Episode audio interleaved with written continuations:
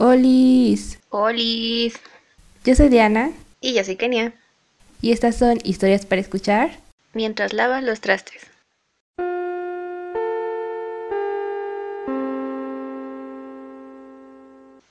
Ahora sí nos quedó bonito. sí. Sin equivocarnos. O cambiar las palabras. Sí, ya sé, siempre me pasa eso. Pero bueno. Eh, bueno, hoy vamos a platicar y a cuestionar algunas de las historias de amor romántico que hemos visto en muchas películas a lo largo de nuestras vidas, por decirlo así.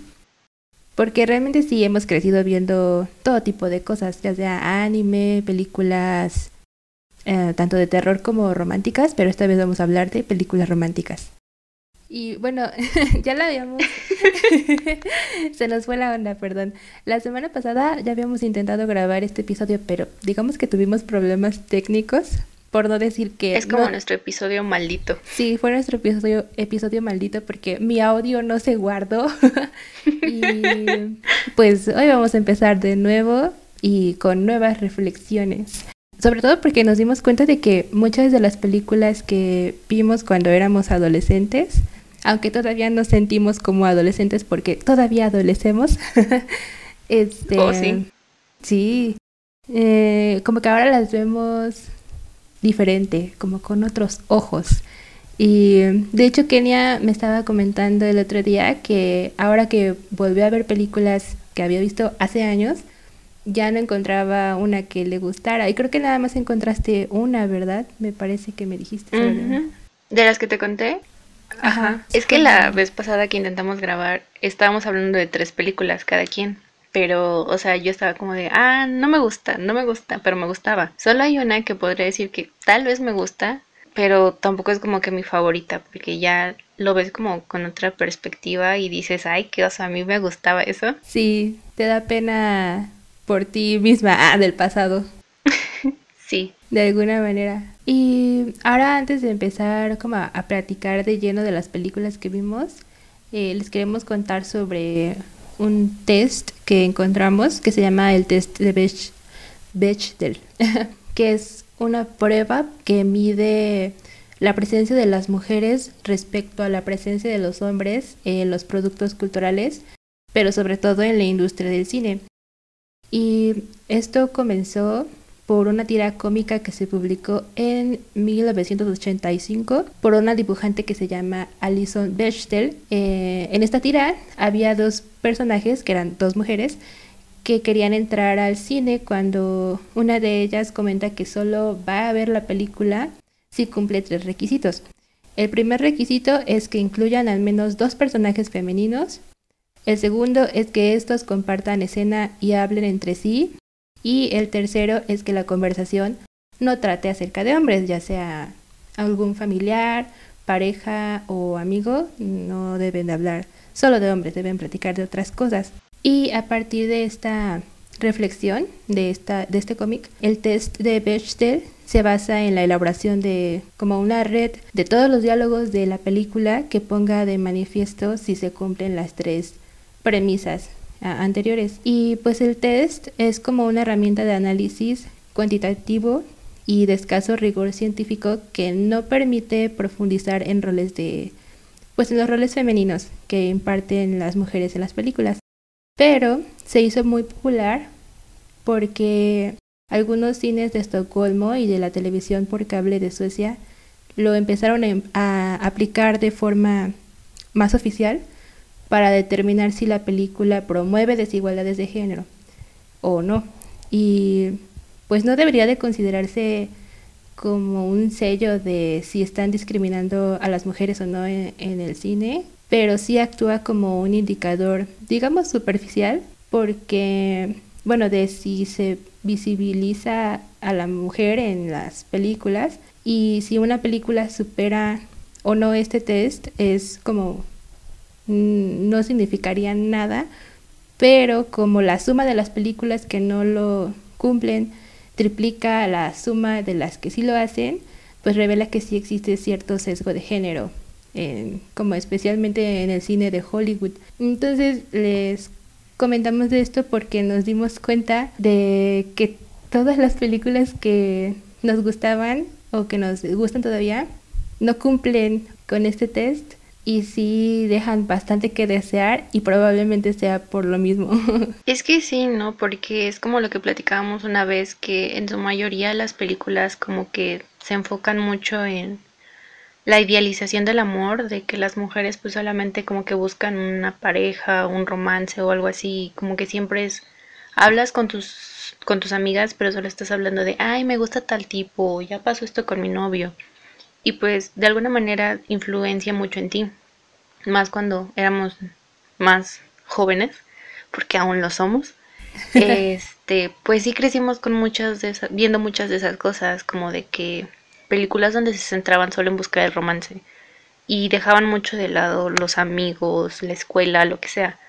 Y creo que pues sí influye bastante qué tipo de ideas ponen en las películas acerca de las mujeres. Sí, y creo que es importante tener en cuenta que no, la mayoría de las veces en las películas no te cuentan cuáles son sus sueños y aspiraciones y es como algo que motivaría a otras mujeres para hacer algo más que aspirar a, tener una pareja. Siento que hasta cierto punto son como poco realistas, ¿no? Porque, pues, o sea, hay de todo. Yo creo que en la realidad hay de todo. Conozco y tengo amigas que, pues, sí, sus temas de conversación se enfocan más en contarme acerca de asuntos amorosos o algo así. Pero también tengo amigas con las que pues hablas de cualquier cosa, como por ejemplo con Diana. No siempre hablamos de hombres o casi nunca hablamos de vatos.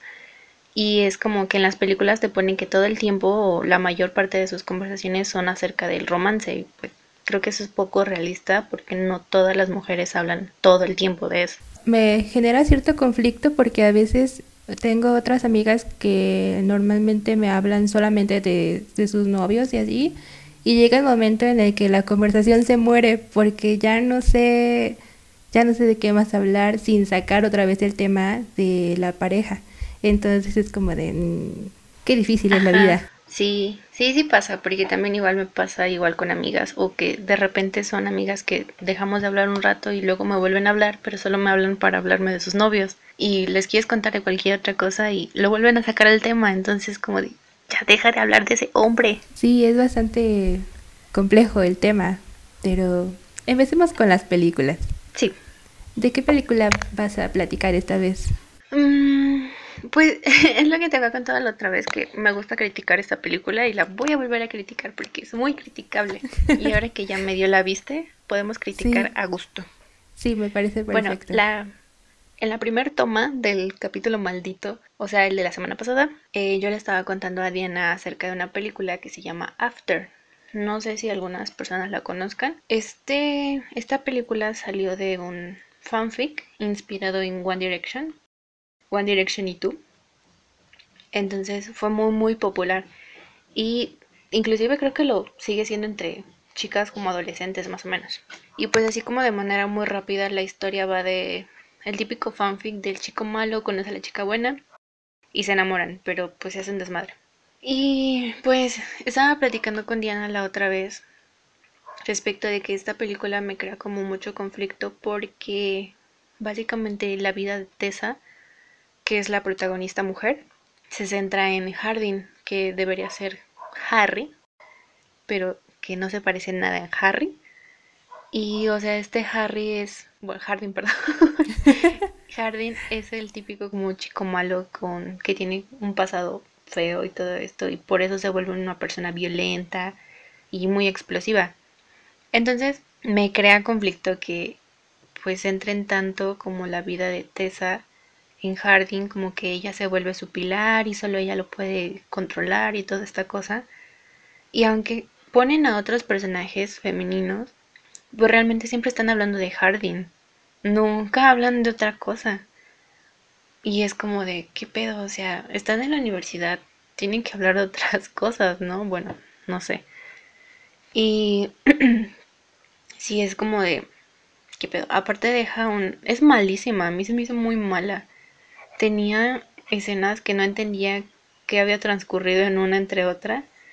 Y aparte todo el tiempo estaba como de ya no sal de ahí, eso es malo para tu vida. Y pues no, no salió de ahí. Pero pues siento que el mensaje que da a las personas, ya no solo adolescentes, sino personas en general, pues es muy malo porque está romantizando mucho el amor violento, cosa que pues jamás en la vida debería pasar, el amor no debería ser violento, pero en esta película sí te lo ponen mucho como que si una persona, si tú quieres una persona con amor puede cambiar.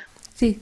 Y pues sí, básicamente es eso, de que me crea mucho conflicto que estén queriendo idealizar que una persona va a cambiar con amor, una persona violenta que obviamente debería trabajar todas estas cosas y no la otra persona, tu pareja en este caso, no debería ser como ese soporte en tu vida para que puedas cambiar. Y me genera mucho conflicto, no sé. Aparte de que es mala, es muy mala. Sí, a mí también me generó bastantes conflictos. Nada más la vi como media hora porque aparte de que es mala, es muy aburrida. Bueno, tal vez es mala porque es aburrida, pero yo iba con todo para criticarla y así, pero me aburrió, o sea, no me entretuvo ni para criticarla. Entonces fue como que, de, ay, algún día la terminaré de ver. Porque aparte dura como dos horas, ¿no? Estaba súper larga. Más o menos. Ajá. Sí, fue demasiado. Y dos horas en la que no sabes ni qué está pasando.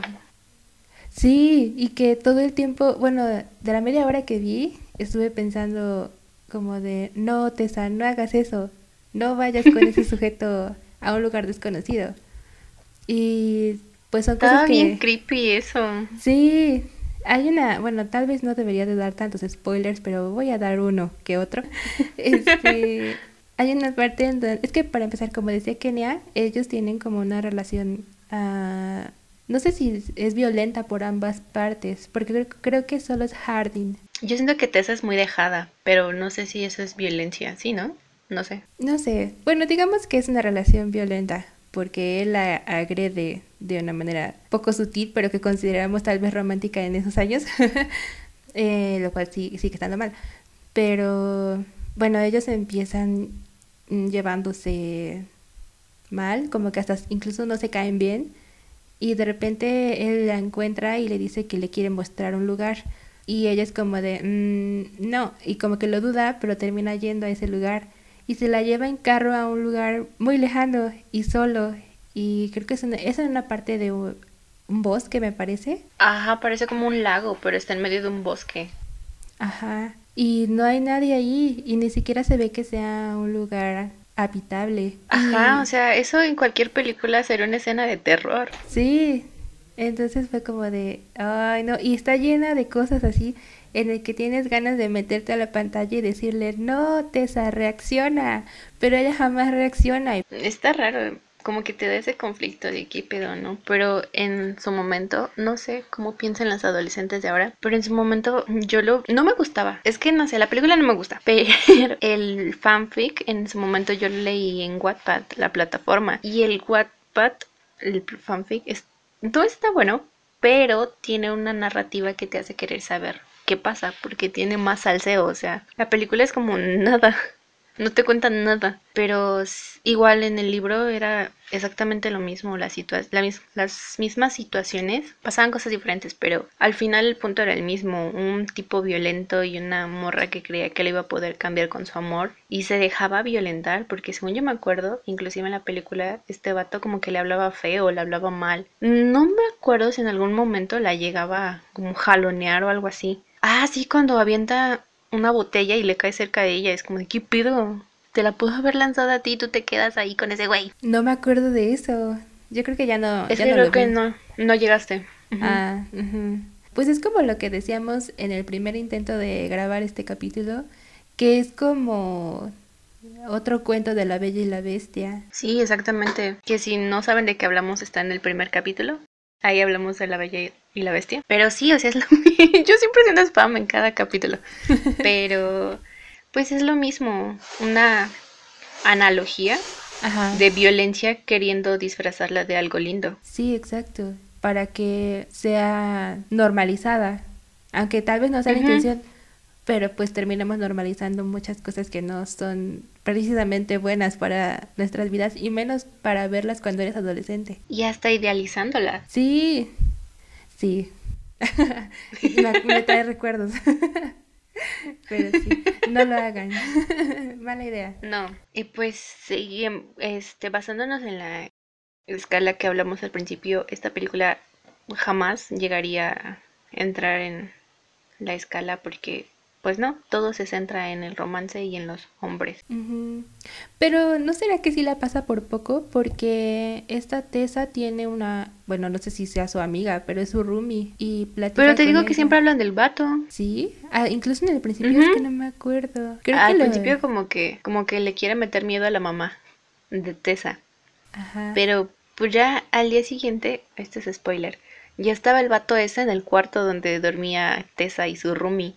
Ah, y empiezan a hablar de ese vato. Pero al principio habla con su mamá de, de, sus sueños y aspiraciones, por así decirlo. Ves que su mamá es medio posesiva y tiene todo, bueno, más bien es, es bastante posesiva y sobreprotectora y tiene toda su vida planeada. Incluso habías comentado que ella lo dice en la película, la chava. Sí. Y tiene una conversación con, con la mamá de otra cosa que no es hombre, que no son hombres.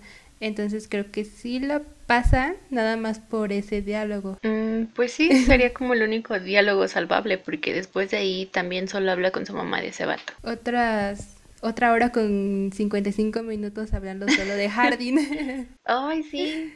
Y ni siquiera estaba guapo el tipo, no se parecía a Harry. A mí sí me gustó. Bueno, no es como que, wow, el actorazo. Pero me, como para un. No, a mí no me gustó. Pues más o menos. Es que como yo tenía en mi mente a Harry, Harry Styles. Era como de, no, no te puedo relacionar. Ah, bueno, ahí es diferente. Ya tu percepción no, puede cambiar de acuerdo a lo que esperabas. Tus expectativas no las superó. No, pero bueno. ¿Qué película vas a hablar tú? Yo voy a hablar de una que vi ayer porque me impactó. Ah, es que ya había platicado de otras que sí me gustan todavía y que no cumplen con la, con la regla que mencionamos al principio, con el test de Bechdel, pero me gustaban aún así, porque están interesantes y era como que mezclaban otros géneros como de ciencia ficción y fantasía y cosas así. Pero eh, como esta semana seguimos viendo películas, Ayer me acordé de una que vi cuando estaba, yo creo que como en segundo de prepa, que se llama Todas contra John y es de unas chavas que andan con un tipo, con John. Creo que son de preparatoria, me parece. Y ellas no saben que él las engaña y que está saliendo con las tres al mismo tiempo. Entonces cuando se enteran, se empiezan a pelear entre ellas y llega otra chica que es nueva y que se entera de todo el engaño porque a él lo ve saliendo con las tres que las está observando mientras se pelean, se mete el chisme y le dice, es que, es que ¿por qué se están peleando entre ustedes? Si a él es a quien deberían estarle reclamando. Y las chavas son como de, ¿y tú quién eres o qué? Y las castigan a todas, incluso a ella, aunque no tenía vela en ese entierro, pero pues se la llevan entre las patas también. Y se hacen cómplices, por así decirlo. Y ellas quieren romperle el corazón a John porque pues las hizo sufrir y así. Y le piden a la chica que se haga pasar por una persona completamente diferente para enamorarlo y luego dejarlo vestido y abortado. Entonces, pues es como prácticamente todo el tema de la película. Y cuando la vi de adolescente, yo decía, oh, poder femenino, qué chido, se aliaron, se hicieron amigas ellas, ¿no? Pero no, ahora que la volví a ver, no tiene nada de eso, porque según se hacen amigas, pero no dejan de estar conspirando todo el tiempo sobre el, chavo y todo gira en torno a él, entonces no cumple el test en ningún sentido, porque aunque tiene más de... Ah, no, sí, sí. Ah, no, espera, no tiene más de un personaje.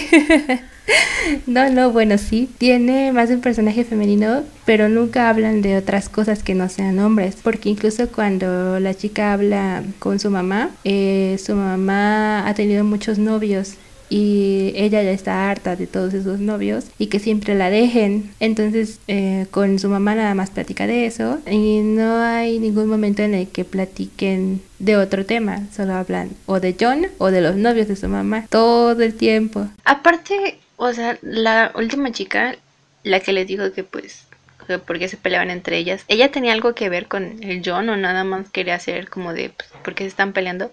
¿Qué pedo? Y la pasaban a arrastrar. Sí, pero ella no tenía nada que ver con él, solamente porque se dio cuenta de que estaba jugando con las otras tres, fue que les dijo porque se le hizo injusto, porque igual ya estaba harta de que a su mamá todo el tiempo la estuvieran dejando, porque precisamente la dejaban personas como John. Entonces, prácticamente por eso les dice que no se peleen entre ellas, que deberían de pelear contra él. De alguna manera entonces se podría decir que fue una venganza indirecta, como que ella estaba reflejando lo que quería que hiciera su mamá con ellas. Sí, así lo entendí ahora, como que se proyectó en ellas y sacó estos asuntos que tenía con su mamá, eh, proyectándolos con John, con no me acuerdo cómo se apellidaba el chavo, pero con él, pues, con John. Qué intenso. Sí, demasiado. Y dije, mm, o sea, sí me gusta la película, pues para pasar el rato, igual, eh, si te quieres relajar y echarte tus palomitas y lo que quieras, está buena, pero ya una vez que te empiezas a, a poner a pensar en que la historia no es tan interesante que digamos porque no hablan de otra cosa, es cuando dices mm", y empiezas a, a ver otras cosas de las que no te has dado cuenta y así. Es que sí, ¿no? Ya como que lo ves con otros ojos y te das cuenta de cosas que antes pasaban como desapercibidas porque tus ideas eran diferentes y ahorita que ya estás viendo todo lo tóxico en todo, sí es como de qué extraño. Yo pensé, creo que ayer me contaste que de esta película, yo pensé que la última chica sí también había andado con John y ella se había dado cuenta, pero ahora que dices que nomás la arrastraron en sus planes y ella se dejó así es como de qué pedo. Sí, no, y de hecho ella, ah, me acordé de lo que habías mencionado eh, en el primer intento de esta grabación, de que en las películas normalmente, o bueno, la mayoría de las veces ponen a la protagonista como la chava que no rompe ni un plato y que nunca se viste, uh, ¿cómo se dice? como, ahí se me fue la palabra. Bueno, que no tiene como mucha autoestima y es muy tímida, no suele expresarse libremente y que es como callada, tímida e inocente tiene la mirada. 17 años. Sí, tiene 17 años. Así es este personaje. Entonces entra como en ese estereotipo de la chava buena que se mete en problemas cuando no los estaba buscando y todo es como prácticamente sin querer y la transforman por completo en otra persona, un poco como en chicas pesadas, pero aplicado de una forma rara que no termina como con un mensaje tan positivo. Ajá, de hecho, mm, ahorita que lo pienso, la relaciono con chicas pesadas y con la que te dije ayer que era básicamente lo mismo, que se llama Mujeres al Ataque. Ah, Igual de una, pero ellas son señoras. Una señora se da cuenta que su esposo la está engañando y va y se pone bien loca con su amante y luego se hacen amiguis porque la señora no tiene amigos, o sea, no conoce a nadie más, su mundo es su esposo. Entonces, pues se vuelve amiga del amante y después se dan cuenta de que pues no son como las únicas en su vida, sino que este vato es va por la vida ligándose mujeres y se encuentran que tiene otra y se hacen amigas las tres y como que dicen no pues este vato nos las va a pagar y empiezan como a planear su venganza. Aparte porque este güey como que estaba haciendo fraudes en nombre de la esposa porque como que la esposa la ponían como si fuera tonta cuando obviamente pues no lo era pero pues era como muy inocente y muy crédula. Y pues este vato se aprovechaba de eso. Y como tampoco conocía a nadie y no hablaba con nadie fuera de él, entonces como que pues ahí se estaba agarrando para hacer fraudes y si la metían a la cárcel, pues iban a meterla a ella. Entonces es como parecido de que tres mujeres, bueno, en la que me contesté eran cuatro, se alían para destruir a un vato que les, les rompió el corazón y jugó con ellas. No manches, eso está más grave todavía porque allí está ejerciendo incluso manipulación sobre ellas y no la deja conocer más mundo que no sea él. Qué feo. ¿Y tiene un buen final? Sí. Hay tantas cosas que pensar al respecto, pero por el momento No sé, ¿tú te quedaste con alguna reflexión al respecto de todas las películas que, que viste estas últimas semanas? pues sí, que son como situaciones muy irreales que, o sea, si tú quieres pasar el rato, o sea, verlas, pues está chido, ¿no? Te entretienen. Pero ya como mm, algunas que vi que son como dirigidas para personas adolescentes, les ponen mensajes peores que las de los adultos. Ayer vi una película que se llama Señales de Amor, que esa hasta la fecha me sigue gustando. Tiene un poco de cosas extrañas, pero hasta la fecha me sigue gustando. Y es una película dirigida pues ya a un público más adulto.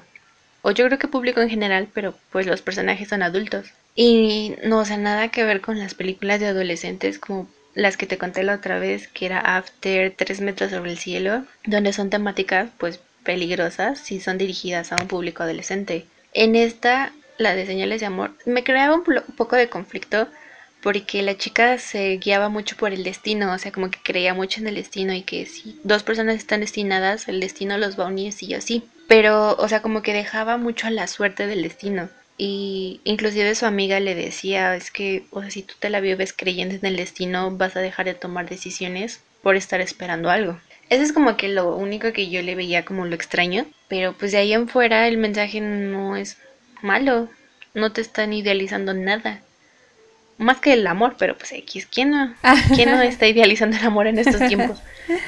Y hoy, bueno, ayer y parte de hoy, porque no la encontraba, estaba viendo otra que se llama Música y Letras, que igual los protagonistas son personas adultas y inclusive te tratan temas como traumas y depresión y estas problemáticas que se van desarrollando a lo largo de la vida en algunas personas y te lo ponen como que estas son personas que pues sí obviamente se iban a terminar enamorando como el cliché, pero se apoyan entre ellas y se ayudan a superar este tipo de cosas. O sea, nada, nada que ver con una película donde te ponen que un güey violento y que tú lo vas a cambiar y que quién sabe si te va a pegar, pero seguramente no lo va a hacer porque te ama y pues no. Es un público adolescente que tal vez va a querer vivir este tipo de cosas porque se ven chidas, pero pues no, o sea, ya yo creo que ya estando ahí pues es lo peor.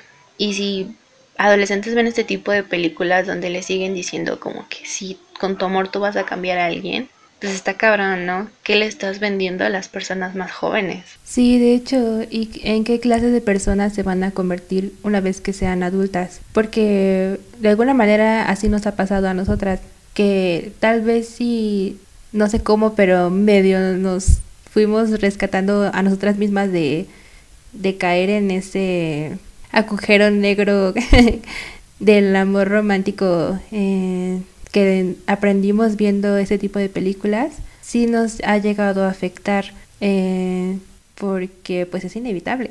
Eh, pero no, tal vez nuestra ventaja es que no nada más nos centrábamos en ese tipo de temáticas, sino que le entrábamos igual a lo paranormal, a cosas de, casos extraños que luego nos gusta ver y platicar. Entonces a lo mejor y, y lo que nos hace falta como consumidores eh, en general a todas las personas es ver todas las opciones que hay y no quedarte nada más con una cosa. Exacto, y sobre todo, o sea, si es como algo relacionado con al romanticismo, porque creo que pues está muy sobrevalorado lo que es el amor romántico, la gente lo tiene así que en su top, que es como una de sus prioridades en la vida conseguir el amor, pero pues yo creo que el amor se da en muchas, muchas, muchas maneras, no nada más en una pareja. Tienes amor de familia, amor de hermanos, de amigos, a ti mismo, a tus mascotas y la gente idealiza demasiado el amor romántico y lo idealiza muy extraño, con unas ideas bien raras. Como que no cuestionan bueno, lo digo por las personas que conozco y también por mi visión de cuando era adolescente, pues sí me quedaba mucho con lo que veía y, y tenía un ideal del amor bien extraño, que afortunadamente ya no lo tengo, pero pues sí como consumidor y pues sí te haces ideas bien extrañas. Es peligroso el poder que tienen los medios de comunicación y el cine. Tal vez también lo que leemos nos influye mucho, pero estamos más expuestos a la televisión, bueno, a las pantallas sobre todo y no nada más eh, películas que vemos en el cine, sino todo lo que se ve en otras plataformas, no sé, YouTube, eh, Netflix, etcétera. Entonces es como que mm, tengan cuidado, vigila lo que ven tus hijos. Ah.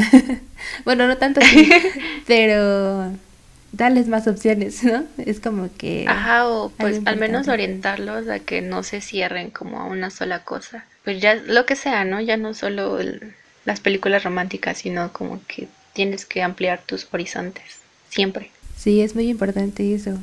Lo que sí me di cuenta es que las películas, mm, básicamente las que estuve viendo, todavía tienen como esa cosa de que no superan el test que estábamos mencionando, porque pues en sí sus protagonistas mujeres o personajes mujeres como que siguen centrándose mucho en estas cuestiones de hablar de romance, de novios, de amor o ese tipo de cosas. Las que vi, aunque sí había otros personajes mujeres, como que no hablaban gran cosa y su mayoría de diálogos se enfocaban como de, ay, este tipo, o ay, el romance, ay, lo amo, no sé qué. Entonces sí, todavía tienen mucho este tipo de cosas arraigadas las producciones románticas respecto de que las mujeres pues solo hablan de hombres.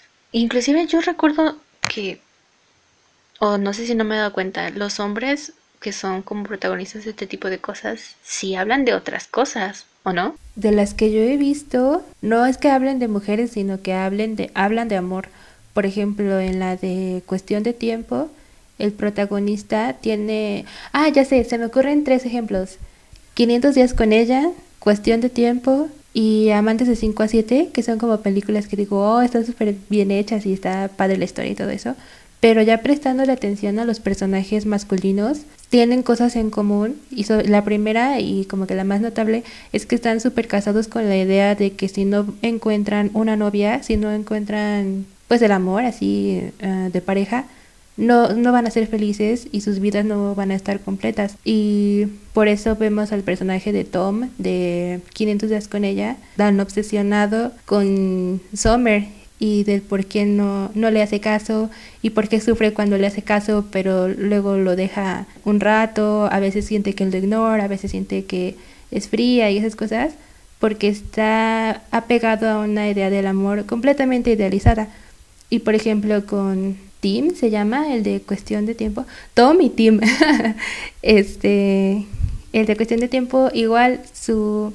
Bueno, esta película es sobre un chico que le dicen que los hombres de su familia pueden viajar en el tiempo. Entonces, cuando su papá le cuenta eso, él es como de, mm, voy a usar este superpoder para conseguir una, una novia. Y ese es su propósito de juventud, por así decirlo y su propósito de vida porque nada más se centra en que quiere conseguir una novia. Entonces como que sí se ven, sí podemos ver en algunas películas a los personajes masculinos afectados por esa idealización del amor romántico, pero no es tanto que hablen solo de, de mujeres, sino del amor y que no van a estar completos hasta que lo alcancen, lo encuentren y formen una familia. Entonces es como que mm, interesante, qué grave. O sea que Ajá, pues sí, podríamos decir que no es como algo exclusivo del género femenino, ¿no? Sino que también va con los hombres en las películas románticas que quizás no hablan solo de mujeres, pero sí están como muy de necesito encontrar el amor de mi vida y quedarme con ella para siempre. Entonces sí es como que Kipido no tienes otras aspiraciones en la vida, o sea, tanto mujeres como hombres en las películas románticas sí se ven como muy afectados en este tipo de cosas, de idealizar el romance de pareja. Sí, pero ahora que lo pienso, estas películas tal vez eh, manejan así los pensamientos de los hombres, de los personajes masculinos, porque son dirigidas a un público femenino. Entonces tal vez es parte de seguir alimentando esa idea de que eh, todos, todo el mundo, sin importar el género, están buscando encontrar el amor romántico. Pero no funciona así la vida. y cuando te das cuenta es como de... Mm". pues es que... Mm, pues sí tiene razón, pero ahorita que ya lo estaba pensando me di cuenta de que pues si hay personas que ese es su propósito en la vida, encontrar como el amor de su vida y casarse y formar una familia y ya.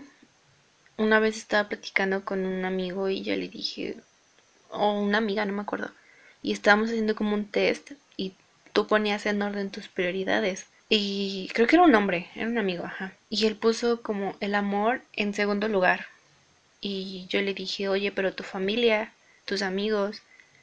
Y me dijo algo que sí es cierto, o sea, sí es cierto en el pensamiento de las personas, de que una vez que empiezas a crecer, como que buscas compartir tu vida con alguien. Y pues básicamente, pues eso es lo que haces, ¿no? Vives con alguien, convives todo el tiempo con alguien.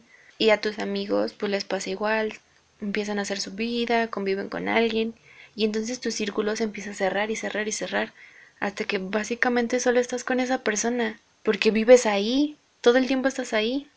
Tal vez no sea no 24/7 en la misma casa, pero porque pues todos trabajan. Pero al final del día es la persona que vas a ver. Y yo, pues sí, pero pues eso que tiene que ver, ¿no? Como que sea tu prioridad estar ahí, o sea, encontrar el amor.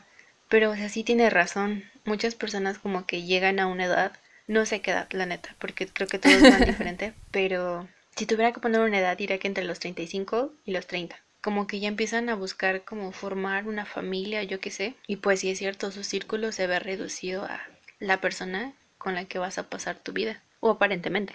Y eso se me hace bien triste. Sí, qué fuerte. Pero es que lo que no me gusta del mundo, bueno, de esta sociedad, es que así nos educamos o nos educan, no sé cómo plantearlo, a que una vez que, que te casas o te vas a vivir con la pareja, ya no puedes tener amistades y todo se centra en esa persona, solo en, en una persona. Y no sé, se me hace súper feo porque es como lo que, no me acuerdo si te estaba platicando a ti o le conté a mi hermana que vi un video en donde mencionan que hay que deconstruir los celos. Es decir, que creo que hablaban de poliamor. Eh, esto ya es como otro tema, pero es como por poner un ejemplo. Eh, que en las relaciones poliamorosas no significa que, que si una persona tiene dos parejas, quiera más a, a una pareja que a la otra, sino que la quiere de forma diferente, ni más ni menos, solo son relaciones diferentes. Y siento que eso deberíamos de tenerlo muy en cuenta para todo tipo de relaciones, ya sea de amistad, de familia, eh, de pareja, pues eh, eh, en general, porque jamás vas a querer de la misma manera a dos personas diferentes. Y siento que muchos están, bueno, tal vez estaba también muy, muy apegada a esa idea cuando era joven, de que de que una vez que encuentras a, a, una pareja que cumple como con todos tus requisitos, entre comillas, ya, ya, terminó ahí eh, tu búsqueda. Y va a ser la persona a la que más amas en tu vida, el clásico término del amor de tu vida, pero no, o sea, como que estoy en contra de esa idea porque no nada más vas a tener un amor de tu vida toda tu vida. Y, y el hecho de que termines con esa persona y luego llegue otra eh, y también quieras decir, no, este, pues es el amor de mi vida. Eh, eso no significa que estés menospreciando a la persona que había antes de esta nueva persona, porque son cosas muy diferentes. Entonces, no sé, tal vez va por ahí el hecho de que la gente tienda a, a separarse de otro tipo de relaciones afectuosas únicamente por cumplir con el amor de su vida. Y es como que, no, no, qué feo, no tiene que ser así. Y sí es cierto, o sea, porque ahorita que lo dijiste me di cuenta de que pues cuando empiezas a tener como una pareja formal, entre comillas, lo empiezas a llevar a todos lados, o sea, si vas con tus amigos, va ese vato o esa morra, si hay una comida familiar, lo invitas o la invitas, y siempre está ahí, como que empieza a formar parte de tu vida todo el tiempo o inclusive he visto relaciones de parejas donde si una persona sale con sus amigos o con sus amigas, la otra persona se enoja de como de, ay, ¿por qué no me dijiste? o ¿por qué no me invitaste? Como que te meten en la cabeza la idea de que es tu obligación incluirlo en tus planes. Y es como de, pues no, o sea, ¿qué tal que tú quieres solo salir con tus amigas y ya no quieres estar con él? No es como la obligación de nadie a fuerza incluirlo nada más porque no se enoje o porque pues ya es parte como de tu vida. Sí, exacto. O qué tal que esa persona no quiere como relacionarse con tu círculo social, no es como que lo tengas que obligar a estar ahí, pero tal vez muchos piensan que como ya tienen esa pareja, pues obviamente tus amigos son mis amigos, ¿no? Entonces voy a ir contigo a donde vayas con ellos, porque ahora también es mi círculo social. Compártemelo porque ahora es nuestro, ya no eres solo tú, es somos nosotros. Estamos conectados por un mismo cerebro. y eso está feo, ¿no? Porque, bueno, no sé, yo soy de la idea de que tus amigos son tus amigos y mis amigos son mis amigos. Porque inclusive en qué posición los pones, si lo integras como a tu círculo social y tal vez se lleven bien, qué chido. Pero si llegan a terminar, o sea, como que de alguna manera siento que obligas a tus amigos a tomar parte como de, ah, pues sí, le vas a hablar a él, ya no me hablas a mí, o le hablas a ella, ya no me hablas a mí. Y es como de, pues no tiene nada que ver. Yo creo que está chido que le quieras presentar a tus amigos o lo que sea, y que tal vez se lleven bien, pero sí tener como esa de que son tus amigos, no nuestros amigos. Sí, igual y está bien que se conviva, pero muchas veces una, un individuo va a querer convivir individualmente con, con su círculo de amigos. No siempre se trata de que, o sea, el hecho de que estén juntos no quiere decir que sean una misma persona y eso es bastante grave cuando pasa porque no muchas personas no se dan cuenta y de repente ya no hay más que es como la película que mencionabas de mujeres al ataque sí se llama así este que esta que esta chica no sabía nada más de la vida que no tuviera que ver con su marido hasta que pues inevitablemente se dio cuenta de que la estaba engañando y ya salió como al mundo, pero qué feo que tengas que ver algo así, que pasar por un evento así de traumático, porque realmente es un trauma, para abrir los ojos y para volver a integrarte a, a la sociedad, no sé, y volver a convivir con otras personas. Sigue siendo triste. Estamos muy tristes en el capítulo de hoy, creo. Sí, porque pues empiezas como a reflexionar muchas cosas y yo por ejemplo lo relaciono con mis amigos o amigas que sé que están como en relaciones no tan sanas y por más que tú quisieras ayudarlos, pues si ellos no se dan cuenta, no se quieren dar cuenta, realmente tú no puedes obligarlos y sí es como de chale. Sí, esa es nuestra conclusión del capítulo de hoy. Un enorme chale para todos ustedes.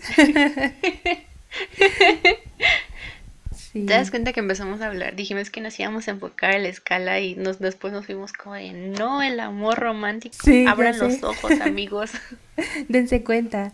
Pero es que una cosa tiene que ver con la otra, porque de esa escala, o sea, de las películas que no entran dentro de la escala, aunque eso no significa que haya películas que no cumplan con los tres requisitos y que no sean, por decir, feministas o que no toquen temas más sociales o como diferentes o diversos más bien. Pero de ahí, ahí empiezas porque ¿qué puedes sacar de una película de una temática que no, no aborda nada más que las relaciones románticas y que sean, y que podemos aprender las mujeres, sobre todo ah, en esta estructura social que tenemos desde hace miles de años, en las que solamente se nos ve, ahorita afortunadamente ya no están así, pero se nos ha visto por tantos años como seres que no tienen tanto, tanto predominio en ciertos sectores. ¿Qué podemos aprender de una película que habla de amor en donde hay mujeres que no te dicen nada más que quieren conseguir una pareja? No sé, es como que ahí empieza todo. y luego llegas a tus 23, 24 y estás como de no entiendo nada de la vida. ¿Por qué son así, amigos? Ajá, exacto. Y más porque ahorita estaba pensando que tal vez las películas que sí puedan pasar esta escala no son tan visibles. Porque hasta el momento yo no recuerdo ninguna que haya superado esta escala, o sea, todas las que me vienen a la mente o todas las que he visto, siempre es como este ideal de el amor es tu fin en la vida. Y pues estas películas que sí podrían llegar a pasarlas pues no son tan populares como producciones grandes de Hollywood y pues se quedan como básicamente en el olvido porque si tienes suerte las descubres y pues puedes ampliar tu panorama pero si no pues te quedas con eso de que el fin es el principio, el amor, perdón, es el principio y el fin. Y pues, no. Sí, no tiene que ser así, amigos. Me acabo de acordar de una película que sí cumple los requisitos del test de Bechdel, que se llama Lady Bird. Está muy buena y no sé, creo que es como mi recomendación para este capítulo que hablamos de películas. No sé, creo como que incluso la premiaron, le dieron varios Oscars o estuvo nominada, no me acuerdo, pero creo que sí cumple con todos los requisitos porque es una chica adolescente que no está buscando eh, perdidamente el enamorarse, sino encontrarse a sí misma y empezar su vida haciendo lo que lo que quiere, o sea, como es esa búsqueda por la independencia, tanto a nivel personal como de su familia y así, como que trata temas muy padres y la película está muy buena, véanla. Para no terminar triste este capítulo, ya tienen una buena recomendación para ver. Sí, y pues creo que ya podríamos terminar el capítulo para que no esté tan excesivamente largo. Y pues bueno amigos, reflexionemos más sobre el tema. Si tienen alguna recomendación de películas que crean que cumplen con esta escala, pásenlas. Sí, por favor, síganos en Instagram. El, el link va a estar en la descripción de nuestro canal de Spotify. Entonces, ahí nos pueden comentar cosas. Sí, y como siempre, escúchenos en las plataformas. Estamos en todas las que Google nos permitió. y subimos capítulos los miércoles. Sí, a veces hay retrasos por fallos técnicos o por la escuela, pero no dejen de escucharnos. Ahí estarán. Paciencia. Sí. Y pues bueno, yo soy Diana. Yo soy Kenia. Y estas fueron historias para escuchar. Mientras lavas los trastes. Adiós. Adiós.